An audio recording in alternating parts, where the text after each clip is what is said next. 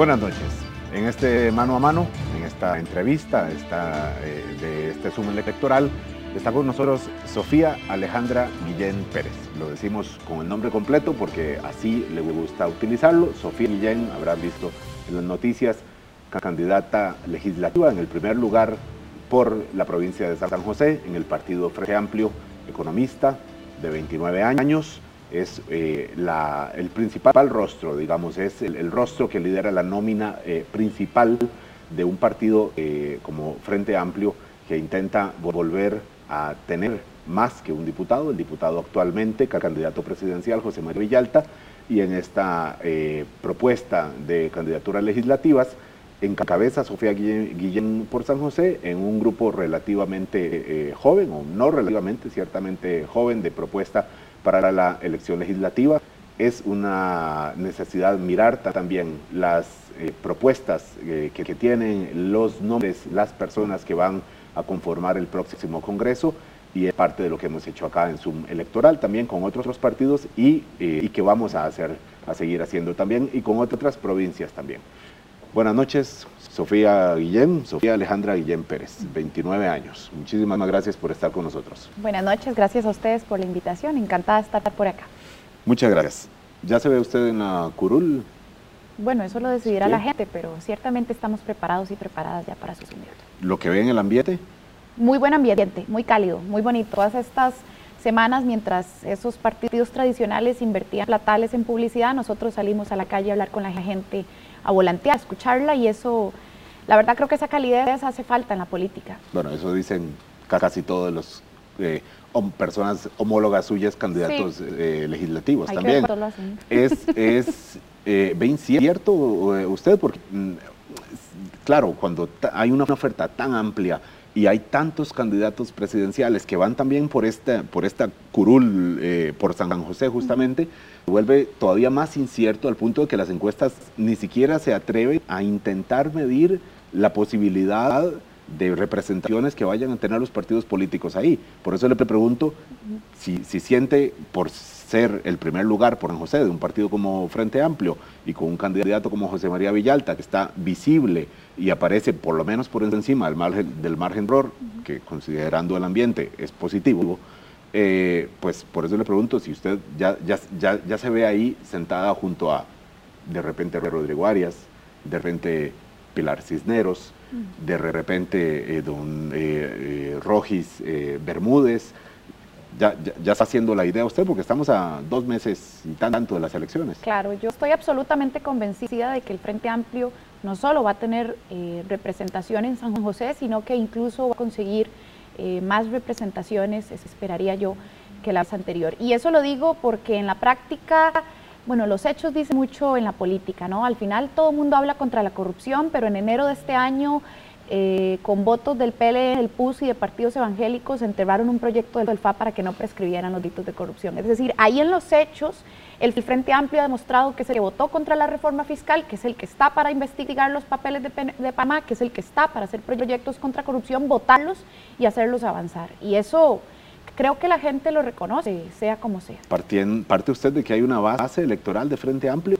Porque hay personas que incluso dicen, eh, yo votaría por José María Villalta, pero no por Frente Amplio, eh, considerando que, que, es él el, que lleva los principales eh, méritos.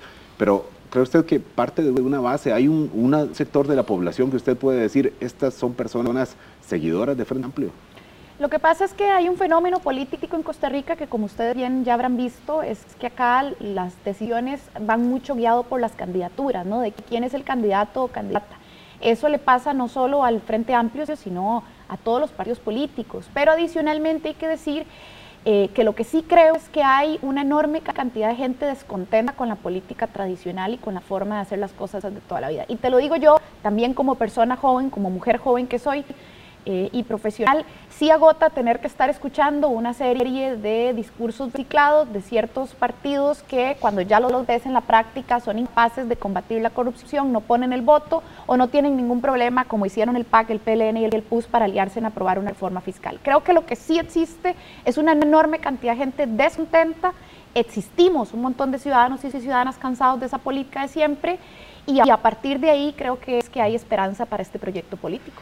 Eh, Sofía, el, único momento en donde Frente Amplio tuvo una fracción numerosa, con nueve eh, curules, eh, realmente dejó insatisfechos a, mucho, a un sector grande de la población, incluso probablemente a ustedes, militantes del, del partido, y entonces es ahí donde se vuelve a pensar en que, el, éxito como fracción del, de Frente Amplio es en realidad la fracción unipersonal que siempre eh, se presenta así don José María Villalta con una eh, amplia visibilidad y, que el único momento en donde pudo mostrarse como una fracción de peso, nueve diputados, es, considerable considerando el tamaño de nuestro Congreso, no lo logró y, se, y más bien hubo casos que probablemente avergüencen eh, a ustedes eh, ahora mismo y ahora lo que le están pidiendo a la población es vuelva a confiar en nosotros dándonos votos para tener una fracción grande. Bueno, lo que sucede es que fue un proceso de errores y aprendizajes y te lo digo yo también abiertamente, eh, yo fui asesora económica durante una parte de esa fracción, yo vi esos errores desde adentro, sé cómo operan, sé que se necesita unidad, sé, que se necesita eh, de aprendizajes, pero creo que este proceso efectivamente logró corregir eso. Eh, yo sí abiertamente le digo a la ciudadanía, puede volver a confiar en nosotros y nosotras, tampoco creo que haya sido todo un error. En esa legislación de nueve se abrió la investigación, la comisión investigadora los Panama Papers. Esa comisión se abre porque Patricia Mora, diputada del Frente Amplio, es quien presenta una moción y jode y jode hasta que la abren para investigarlo. Es decir, sí existieron muchos aciertos. Los errores que existieron deben aceptarse y corregirse. Y eso en este proceso interno, en mi opinión, ha sido un inmenso aprendizaje para la organización. Yo sí creo que hay una madurez eh, significativa de nuestro partido. un liderazgo, lo recuerdo también de doña Patricia Mora en la comisión del cementazo también. Claro, y eh, acordate, exactamente. Eh, un patrón, un elemento común de esa, de, esa fracción era que eran personas maduras ya, ya personas probablemente todos mayores de 40 años, estoy casi me atrevería a asegurar, deberíamos revisar. En esta propuesta que ofrecen ustedes para, este proceso electoral, la, norma parece es una apuesta por la juventud. ¿Por qué, Sofía? La edad no es garantía de nada, ¿verdad? Bien que lo diga. Esto se trata de que exista una forma de hacer política honesta y atinada, efectiva, ¿verdad? Entonces, creo que lo que hemos decidido es optar, parte del aprendizaje la vez pasada, es que esta vez hemos optado por una combinación de equipos. Por ejemplo, en la nómina de San José, los, los dos primeros lugares son personas jóvenes. Yo de la San José Urbana el compañero Ariel de Pérez Celedón, la San José Profunda, ¿no? la San José Rural.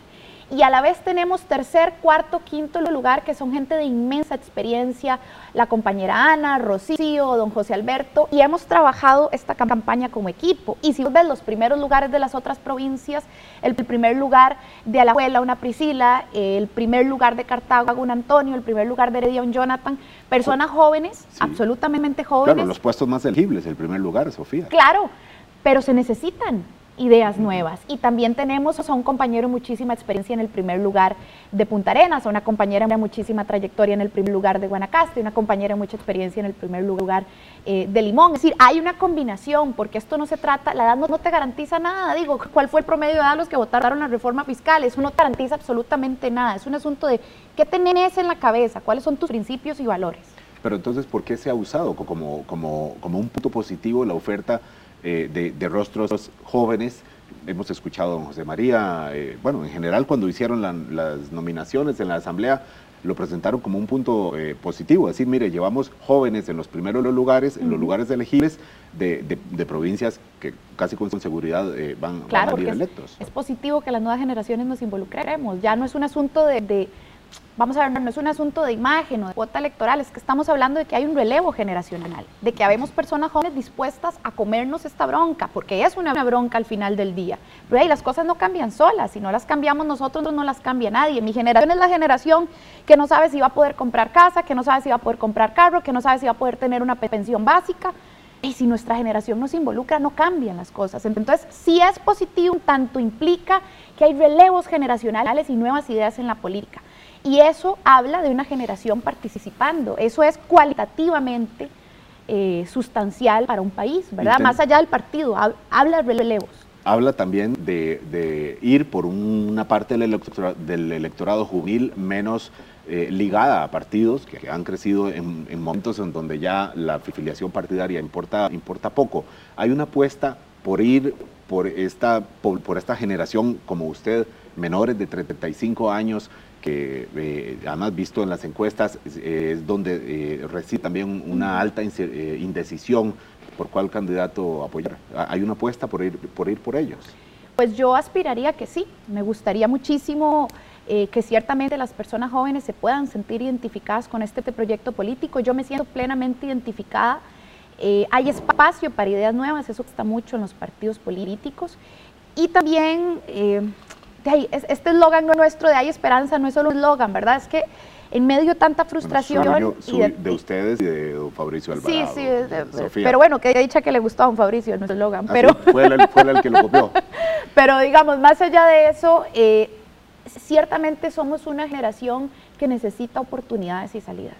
Si no, vamos a vivir frustrados y frustradas. Y un país mejor requiere quiere que cambiemos las cosas. Hay estudios de eh, Ilka y Adrián Peñataro que perfilan la población juvenil y dicen que es una, una población, digamos, que se aleja de la idea de que son todos progresistas, todos mente abierta, eh, y sino que muchos incluso fueron fundamentales para el, el, éxito que tuvo la candidatura de Fabricio Alvarado hace cuatro años.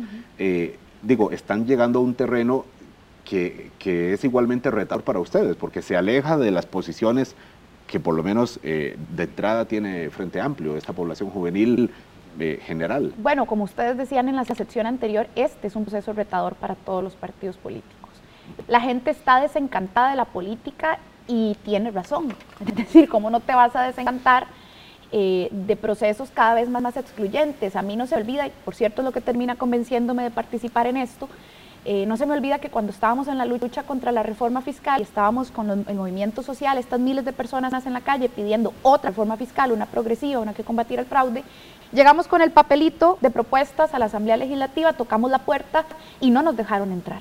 No nos dejaron entrar. La presidencia de la Asamblea de ese momento, doña Carolina, no permitió que ingresáramos y tuvo que bajar José María Yalta para que ingresáramos a la Asamblea porque todo lo que querían esos dirigentes era presentar una propuesta. Y yo digo, bueno, cómo se ha convertido al final del día la política en esto. Y eso es lo que me termina de convencer a participar, ese hermetismo, esa prepotencia. No podemos seguir viendo gente así ahí. En marzo del 2020 usted decía que no, iba por un cargo político. Según leí en una publicación, eh, estuve revisando hoy para la entrevista, usted decía que no le interesaba.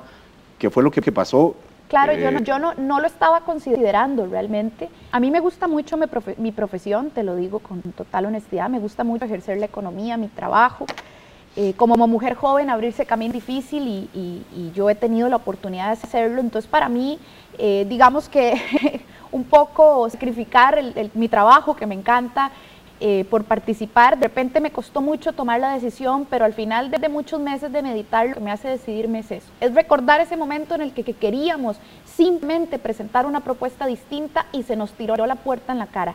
No podemos seguir permitiendo que diputados y diputadas lleguen así. Si nosotros no disputamos esas curules, las terminan agarrando eh, pues, ¿verdad? Personas que, a veces votan proyectos sin ni siquiera leerlos, que no tienen problema en entregarle una amnistía tributaria a la Standard Fruit Company mientras clavan con impuestos la canasta básica. Eso es lo que pasa cuando no nos involucramos. Em, eh, Sofía, em, Usted habla de eh, involucrarse en la política y estoy seguro y entendería que, me lo responda que, es por, por, convicción. Muchas personas en las casas en este momento la ven y dicen, bueno, ella es una más de la clase política, partido de izquierda o no, joven o no, nuevo o no, pequeño o grande, dirán, es, es parte de la clase política y será una de esas diputadas que se van a ganar 4 millones de colones eh, mensuales y tendrán celular eh, gratis y le regalarán gasolina eh, usted, considerando las posiciones que tiene, se ve en esa posición de privilegio recibiendo 4 millones de colones mensuales de un salario por ejercer ciertamente una agenda en la que usted cree, pero recibiendo beneficios que recibirá una parte minúscula de la población. Sí, sí, sí, claro, no, no, yo entiendo totalmente ese sentimiento, más considerando que Costa Rica los salarios del sector privado cada vez están más empobrecidos, en donde hay grandes sectores productivos en donde no se cumplen derechos laborales. Eh, y por eso vamos a intentar trabajar por esos sectores. Es todo lo que yo puedo, es todo lo que yo puedo decir. Por, los hechos me podrán juzgar. Hasta la fecha eh, yo me he entregado a, una economía justa, a una economía distinta. Creo que en su momento en la lucha contra la reforma fiscal lo pude mostrar.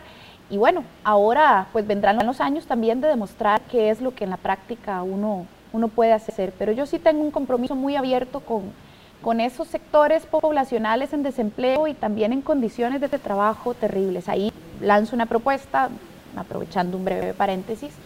Eh, el Frente Amplio considera, por ejemplo, entre sus, primeros proyectos de ley, eh, exonerar del impuesto sobre la renta durante al menos un año a pequeños negocios, a trabajadores del régimen simplificado, a trabajadores independientes, eh, de un poco para alivianarles la carga y también considera eh, mejorar o trabajar para mejorar las condiciones laborales de los trabajadores choferes de plataformas. Compensándolo cómo, porque ciertamente sería una tajada importante de, los ingresos fiscales que, desaparecerían. ¿Cómo, ¿Cómo harían para, para compensarlos de manera inmediata? Porque no es que va a estar solucionada la situación fiscal cuando ustedes eventualmente lleguen a la curul. Claro, pero decime cuánta plata se ha perdido en el caso del cementazo, cuánta plata se pierde ah, en el caso Cochinilla, mm, ¿verdad? No, no, no. En Fonatel hay recursos sin utilizar solo para brecha eh, digital. esa parte la compensarían así. Se compensaría a través de la aprobación de los proyectos contra el fraude fiscal, contra la corrupción, y ahí te puedo dar la lista de expedientes y de iniciativas nuevas que te presentaríamos y por supuesto en este país tiene que haber un sistema tributario progresivo balanceado. Aquí está pasando que las MIPIMES tienen cargas tributarias muy altas, mientras otros grandes contribuyentes declaran cero ganancias y no pagan. Algo está pasando ahí. Eso hay que revisarlo, ¿ves? Hay que revisar qué está pasando con esos grandes contribuyentes, ricos, muy ricos, el palacio en donde vivía la de, la de Meco H. Solís, ya no me acuerdo, doña Amelia, de cuál de los dos era. Es un palacio lo que vivía. Es decir, aquí hay una monarquía costarricense, en la práctica hay un sector muy rico. Eh, bueno, esos palacios, como el del caso Cochinilla, tienen que pagar un poquito para que precisamente podamos exonerar a la pequeña empresa que está en crisis. ¿Quién ayuda a esa pequeña empresa en este país? Entendería, entendería, Sofía, y esto es algo que le hemos hablado a otras personas que, también van, eh, pues postulan por una curul, y es, bueno, entendería que, que, planteen esas soluciones si estuviéramos hablando de los tiempos en donde un partido político tiene 29 diputados, 30 diputados, eh, en este momento, a ustedes yéndoles bien, eh, pues tendrán, obviamente, serán una de las minorías, que es lo que abunda ahora, varias minorías en la Asamblea Legislativa, siendo realistas. Eh, mucho pasará por la negociación y además con posiciones que entenderá usted que por la contundencia que, con la que muchas veces habla Frente Amplio, genera además rechazo de otros sectores, sea de, de otros sectores ideológicos, sobre base cierta, falsa o no, pero genera una, una resistencia. Bueno, yo lo que le pido a la ciudadanía es que nos, nos permita tener una fracción más grande, precisamente para que avancen los proyectos antifraude fiscal. si, vos sentás, si vos sentás a fraudulentos en las sillas de dictación, no puedes esperar que voten a favor de un proyecto contra el fraude fiscal. Lo que pido es que efectivamente la ciudadanía nos permita eh, un mayor margen de acción, pero incluso si no fuera así, yo nunca he tenido problemas para conversar y escuchar sectores. Es decir, yo he participado de varias mesas de escucha entre sectores intersectoriales, eh, perdón, entre, entre representaciones intersectoriales, hasta con representaciones de cámaras, de cooperativas, de mujeres, de... A mí el ejercicio de escuchar de forma activa, es decir, escuchar prestando atención para ver dónde hay puntos en común, nunca me ha costado. Yo no tengo ese problema. Se definiría como transigente de ahí es que ya de todos modos yo he pasado por esos espacios. Yo fui asesora eh, técnica en el espacio de la mesa multisectorial, yo fui asesora técnica en el espacio entre movimiento social y gobierno por la, por la reforma fiscal y más bien lo que yo he entrado es que es la contraparte la que no quiere oír. Es decir, la prepotencia, con todo el perdón del caso, la prepotencia de don Carlos Alvarado y Rodolfo Pisa, su ministro de la presidencia en la reforma fiscal, era vergonzosa. Le pedimos llegar a esa mesa para hablar y llegar a puntos en común y no llegaron. El problema lo tienen el problema de no escucharlo tienen otros partidos políticos. Eh, Sofía, ¿usted eh, hubiera aceptado un cargo en este gobierno? Yo personalmente no, porque yo soy economista de profesión y dudo que don Carlos Alvarado quisiera en su grupo económico entre Edna Camacho, Rocío Aguilar y Rodolfo Pizarro Rocafort a Sofía Guille Pérez.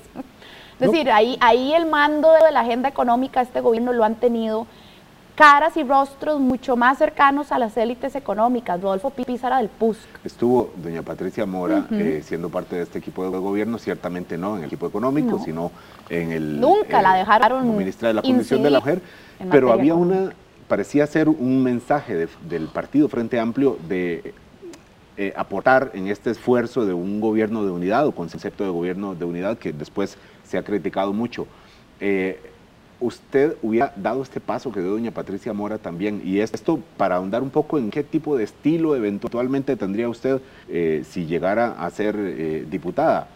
De, dejar, quitarse la camiseta del partido político o de, la, o de incluso de algunas posiciones, eh, digamos, postulados que, que usted ha defendido en ánimo de construir una unidad, sea en la Asamblea Legislativa, sea eventualmente en un gobierno de, Frente Amplio, si fuera el caso, eh, usted se ve abriendo puertas eh, y, y y participando incluso con gente que usted cree que piensa cosas que son inconvenientes para este país? Vamos a ver, doña Patricia Mora participó de un gobierno que prometió ser más inclusivo y amplio Don Carlos Alvarado y su grupo económico demostraron al final ser un gobierno prepotente, hermético y profundamente elitista. Yo agradezco que doña Patricia haya resistido y aguantado lo que deben de haber sido esas discusiones, porque nunca le permitieron incidir en la agenda económica, pero doña Patricia sí entregó mucho desde lo que pudo en el INAMU, con el bajo presupuesto que le dan al INAMU, que desde luego no iban a subir bajo su cargo, eh, el trabajo que hizo por las mujeres rurales y más pobres de este país. Eso yo como mujer se lo agradezco y se lo reconozco. También creo que estuvo en lo correcto el renunciar cuando renunció.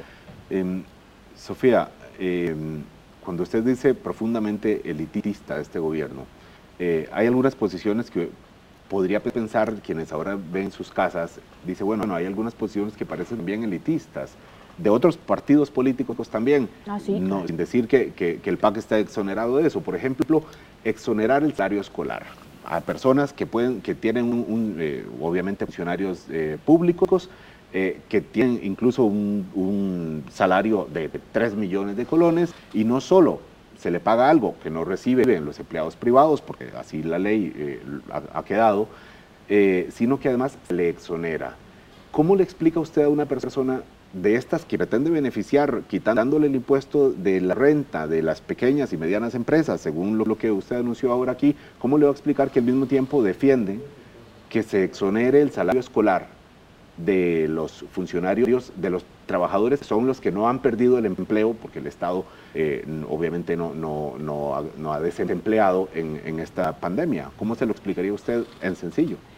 Vamos a ver, lo primero que todo el mundo está campaña electoral, entonces ahora el PUS y el PLN se rasgan las vestiduras con el salario escolar, pero el PUS, el PAC y el PLN han estado casados durante cuatro años aprobando medidas fiscales, eso hay que tenerlo claro.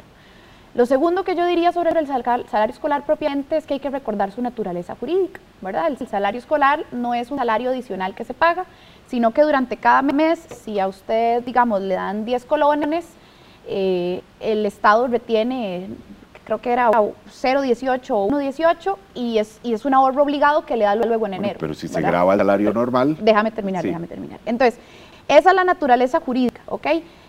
El salario, ¿verdad? De cada mes, le deducen un poco, el Estado lo retiene, se lo devuelve en enero. Lo tercero que te diría es, ¿a dónde va a parar ese salario escolar? ¿A dónde va a dar el salario escolar de los empleados públicos? No se sabe, porque hay mil y una realidades de, empleados públicos. Ya, pero el salario escolar va a dar, los que tienen hijos efectivamente, pues irá a dar a todo lo que tiene que ver con útiles escolares y demás para ciertamente ingresos eh, a escuelas y colegios. Y los que no, no se lo guardan en casa, ¿verdad? No comen billetes, van al restaurante, usan taxi, van a dar al sector privado. Al final del día, esos salarios van a dar al sector privado. Pero yo hago un paréntesis.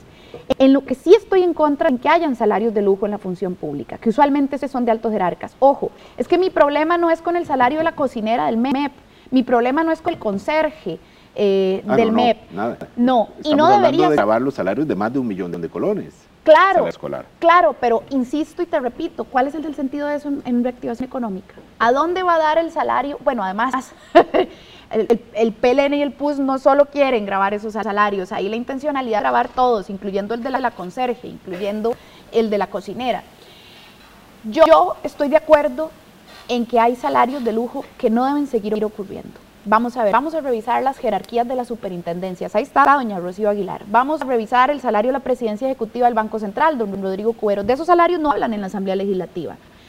Ahí yo creo, sí, hay que ponerles un límite. Sí, hay que regularlos. Ya algunos tienen limitaciones, pero aún así siguen gozando de bastantes beneficios. El problema aquí es que la Asamblea Legislativa este año se sentó en la galleta que empleo público era lo que se necesitaba. Un proyecto en el que Mideplan no sabe cuánto ahorra. No Claro. sabe, no sabe. La Universidad Nacional estimó que Mideplan infló el ahorro cinco veces. ¿Lo ve Entonces digo, ¿para qué sirve? ¿Lo ve usted liquidado el proyecto de, de No, yo no, la este sala momento? constitucional que, No, no, que dijo que habían 35 inconstitucionalidades. Es decir, era el único tema que les interesaba y lo hicieron mal.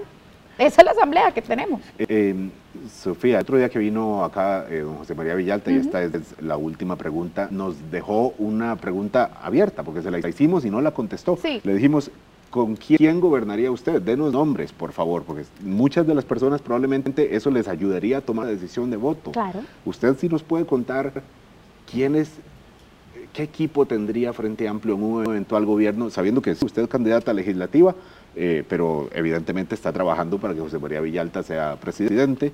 Eh, ¿Nos puede decir un nombre, y el que no nos dijo don José María Villalta, de quién sería ministro o ministra de Educación, por ejemplo, o ministro de Hacienda o presidente del Banco Central? ¿Nos puede adelantar eso?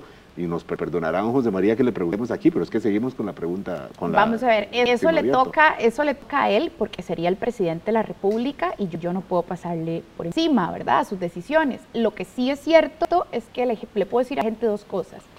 Uno, no esperen en nuestro equipo a un Eduardo Lizano Fight como el que acaba de presentar el PLN, ¿verdad? No. Hacedor de las nadie políticas neoliberales. ¿Verdad? Porque el PLN se autodefine como una nueva cosa, pero al final trajo a los que nos tienen hechos leña por 30 o 40 años desde ese grupo económico. Asesores y funcionarios desde Miguel Ángel Rodríguez, Oscar Arias, Luis Alberto Monge. No esperen de nosotros ¿Qué sí esperar Eso. entonces? ¿Qué Pero esperar? Gente nos, se nos limpia. acabó el tiempo, Sofía, pero de- en 10 segundos, ¿qué sí esperar entonces? Ok, gente limpia, profesional, que sabe lo que hace y que ha trabajado en esas áreas. El programa de gobierno, el Frente Amplio, se armó con equipos. Te digo nombres del equipo económico. Deme dos, por favor. Sergio Reuben, Marino Marozzi, Luis Paulino a veces colabora cuando le da el tiempo, en este momento no ha podido, pero se acercan a Paulino, que fue colaborar. candidato a una vicepresidencia. Sí, cuando él gusta, en este momento no está participando por razones de tiempo. A veces nos colabora también otros académicos de la Universidad Nacional y don Henry. Es decir, aquí Don Henry Mora. eh, a veces nos colaboran también. Es decir, aquí hay una amplitud. Lo que quiero decir es que este es un frente amplio en donde caben las personas que quieran una economía diferente y están. Le aquí. agradezco mucho que por lo menos haya dado nombres aproximados. Pero Esto no puedo decir a qué puestos de nada, porque eso no me toca a mí. ¿verdad? Eso tengo Muchas gracias, eh, Sofía, muy amable por esta entrevista y seguiremos, eh, por supuesto, pendiente de otras candidaturas legislativas que compiten directamente contra ustedes y su partido. Vamos a un corte eh, en este Zoom electoral ya para cerrar.